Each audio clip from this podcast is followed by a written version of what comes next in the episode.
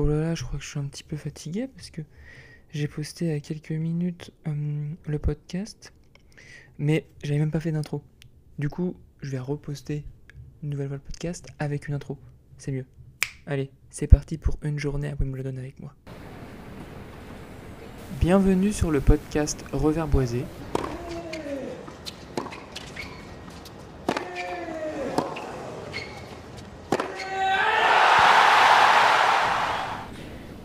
Une émission sur l'actualité tennistique destinée aux non classés et au numéro 1 mondial s'il passe par là.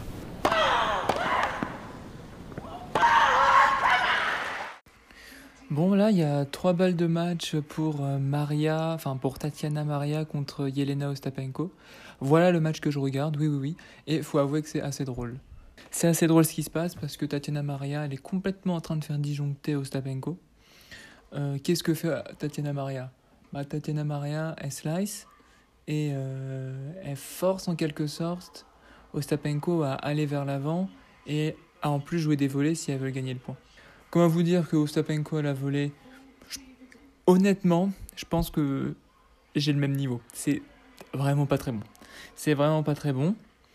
Euh, Qu'est-ce qu'elle fait aussi bah, Elle fait beaucoup de fautes du coup, euh, Ostapenko, parce qu'Ostapenko, euh, limite, elle joue les. Quoi. Elle prend mais des risques inconsidérés euh, sur, euh, bah, sur l'espèce de frappe neutre de Tatiana Maria. Tatiana Maria qui, qui joue beaucoup.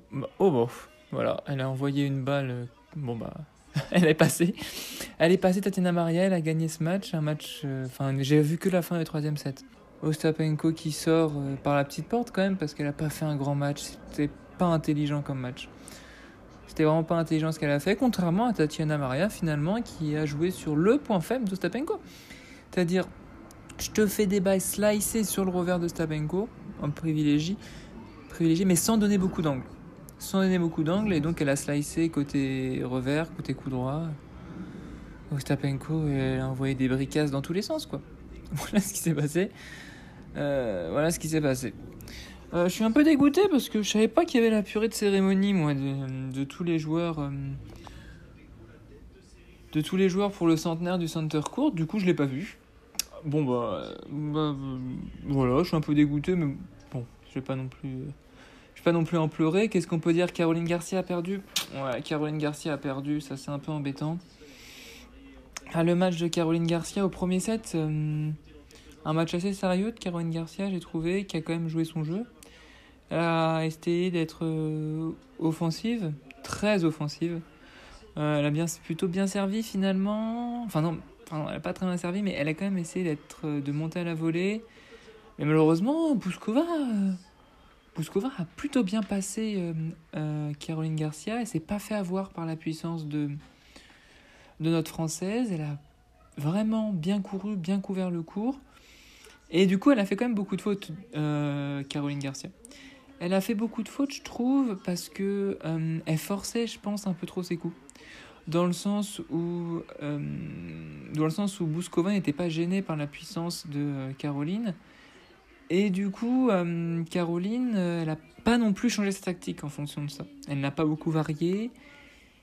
Elle a continué à essayer de prendre les balles très tôt au service, ce qui est son jeu. Et ça a effectivement très bien marché. Hum, Ça a effectivement très bien marché les tours précédents, mais pas là, puisque bah, elle n'était pas bien réglée, je pense. Donc voilà. Voilà, voilà. Euh, dommage pour Caro, il y avait quand même la place. Je pense que Ca- Caro, faut qu'elle travaille un peu plus de variation. Parce que là, elle voit que ça marchait pas sur ce match-là, surtout à la fin du set, et elle continue à mettre des sacoches dans tous les sens. Plus de variation, essayer de faire des slices, essayer, je sais pas, de mettre moins de cadence, mais de jouer tout aussi long.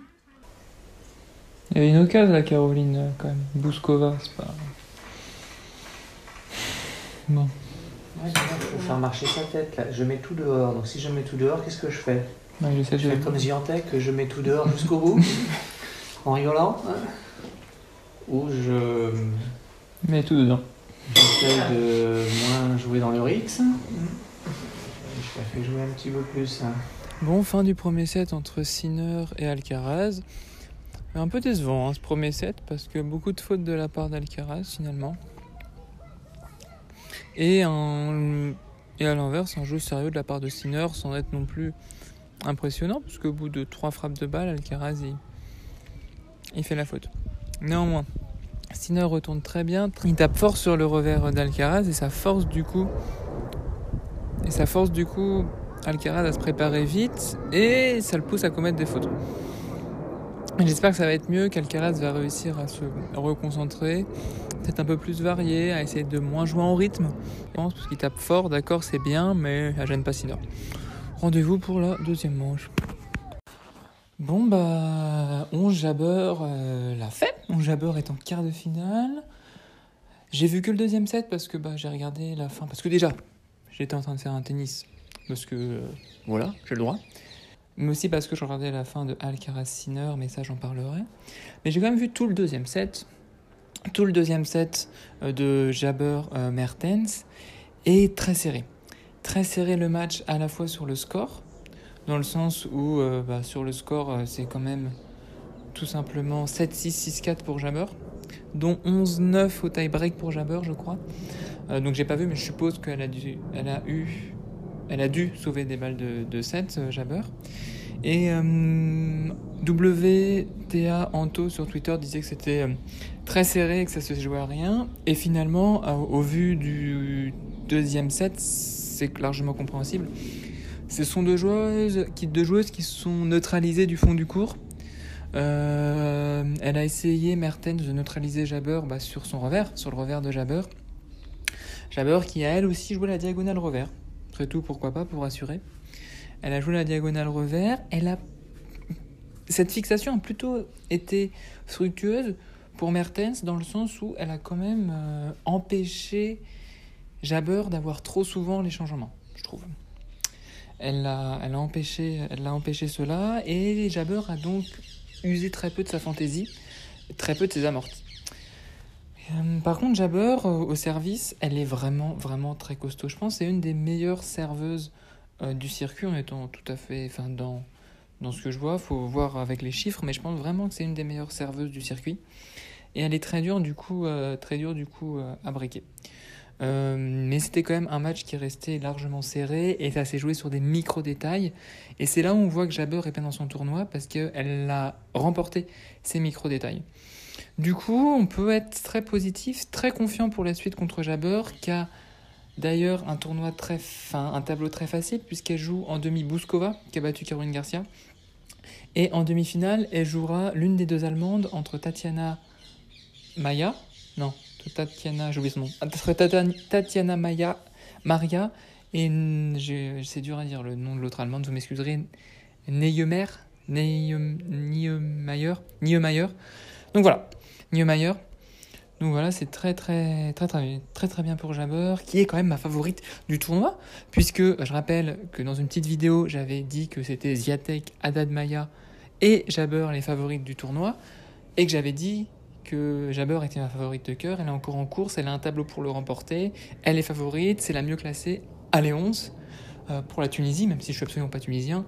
Euh, pour, euh, pour toi-même, déjà, d'abord, c'est vrai, au lieu de déjà pour toi-même, gagne ce putain de tournoi. C'est l'occasion, c'est maintenant, c'est une des plus belles occasions de ta carrière de le remporter. Je m'adresse à toi alors que tu n'écouteras jamais ce podcast, mais quand même, vas-y, 11, c'est maintenant. Maintenant, euh, je vais regarder, je pense que je vais rattraper le troisième set de Sinner contre Sinner contre bah, Alcaraz, puisque j'ai vu les deux premiers. J'ai pas regardé le troisième, je pense, j'ai regardé juste le, deuxième. Et après, je vais finir par Joko, euh, Joko van Richthofen. Et voilà. Ciao, les amigos.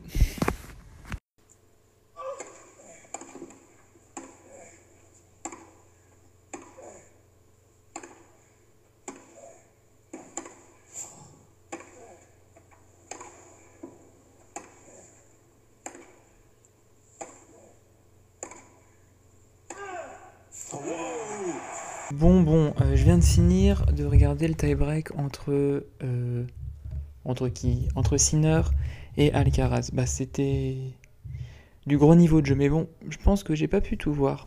Enfin, enfin, tout comprendre en termes d'intensité, de dramaturgie et tout, puisque comme je l'ai regardé euh, grâce à un enregistrement, je savais grosso modo le score. Du coup, bon, j'ai pas pu j'ai pas pu vivre à 100%, mais du gros, gros, gros, gros level. Des gros gros points, des points de, de fou. De toute façon, vous les avez vus mieux que moi, vous les avez sûrement mieux vécus que moi, puisque vous les avez, vous les avez vus en direct. Mais qu'est-ce que je voulais dire? On a retrouvé un Alcaraz, je dirais, offensif, mais qui faisait moins de fautes, qui prenait sûrement moins de risques. Euh, c'est ça d'ailleurs qui lui coûte le match, je pense, grosso modo. C'est déjà le premier set où il met vraiment tout dehors, puis euh, le break d'entrée dans le deuxième set, sachant qu'il a très bien servi Yannick Sinner. Et du coup, oui, c'est ça qui, qui, l'a fait perdre en fait, c'est cet aspect euh, attaquant offensif du hurrah tennis en quelque sorte, qui fait que quand il est en feu, il est injouable, avec 80% à, son, à 80% de réussite, ça devient compliqué en fait, parce qu'il tente, il tente, il tente toujours. Même si je trouve que sur le troisième set, il a quand même essayé plus de variations avec son chip, avec son slice coup revers. Mais bon, il a perdu euh, au quatrième. Et là, je reviens de tomber sur la fin du set de Van Rijthoven-Djokovic. Van Rijthoven a un partout.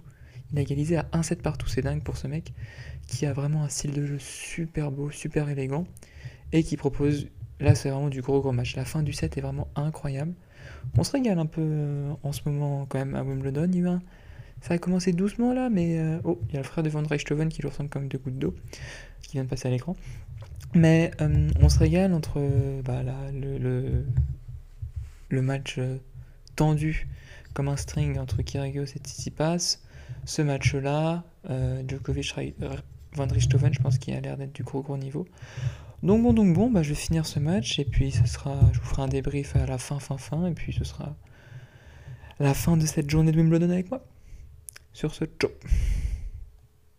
Je viens de me rendre compte euh, au montage que, en fait, quand j'ai débriefé Sinner Alcaraz, je n'ai parlé que d'Alcaraz.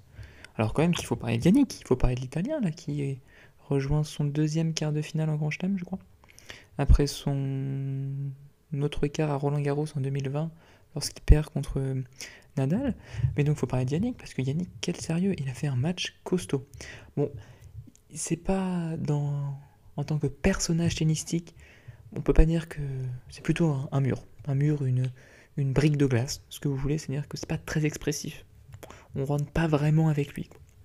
On pas, on pas, il nous emballe pas par son geste, par ses gestes, par ses émotions. Par contre, son niveau de jeu était très solide. je pense vraiment, il a fait très peu de fautes par rapport, très peu de fautes directes par rapport à la puissance et à la rapidité de, ses frappes, en fait. C'était assez incroyable. Et je trouve en plus qu'il a bien joué. Bon, ça, j'en ai déjà parlé dans le, dans le débrief du premier set, mais il a joué. Euh, mais il a joué beaucoup en retour de service directement sur le revers de, de, Alcaraz. Il a très très bien servi. Très très bien servi. Euh, je sais pas, moi j'ai pas fait attention à ça, quelle zone précisément il a servi, mais il a très bien servi. Et en plus de ça, je trouve, mais ça c'est sur tous ces matchs, c'est pas que contre euh, Alcaraz, qu'il a une faculté à se déplacer assez incroyable.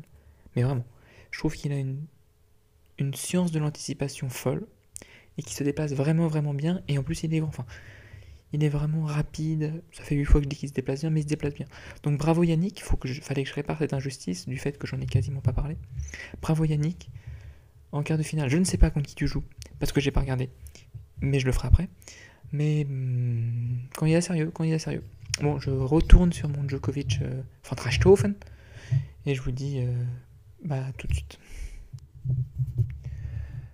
Bon, euh, bah les... j'ai regardé les deux derniers sets de cette journée de Wimbledon. Il est quand même assez tard.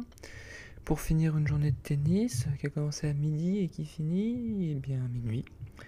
12 heures de tennis euh, non-stop aujourd'hui. Et 12 heures euh, non-stop qui se terminent avec les deux derniers sets qui sont des démonstrations de ce qu'est capable de faire Novak Djokovic sur un terrain.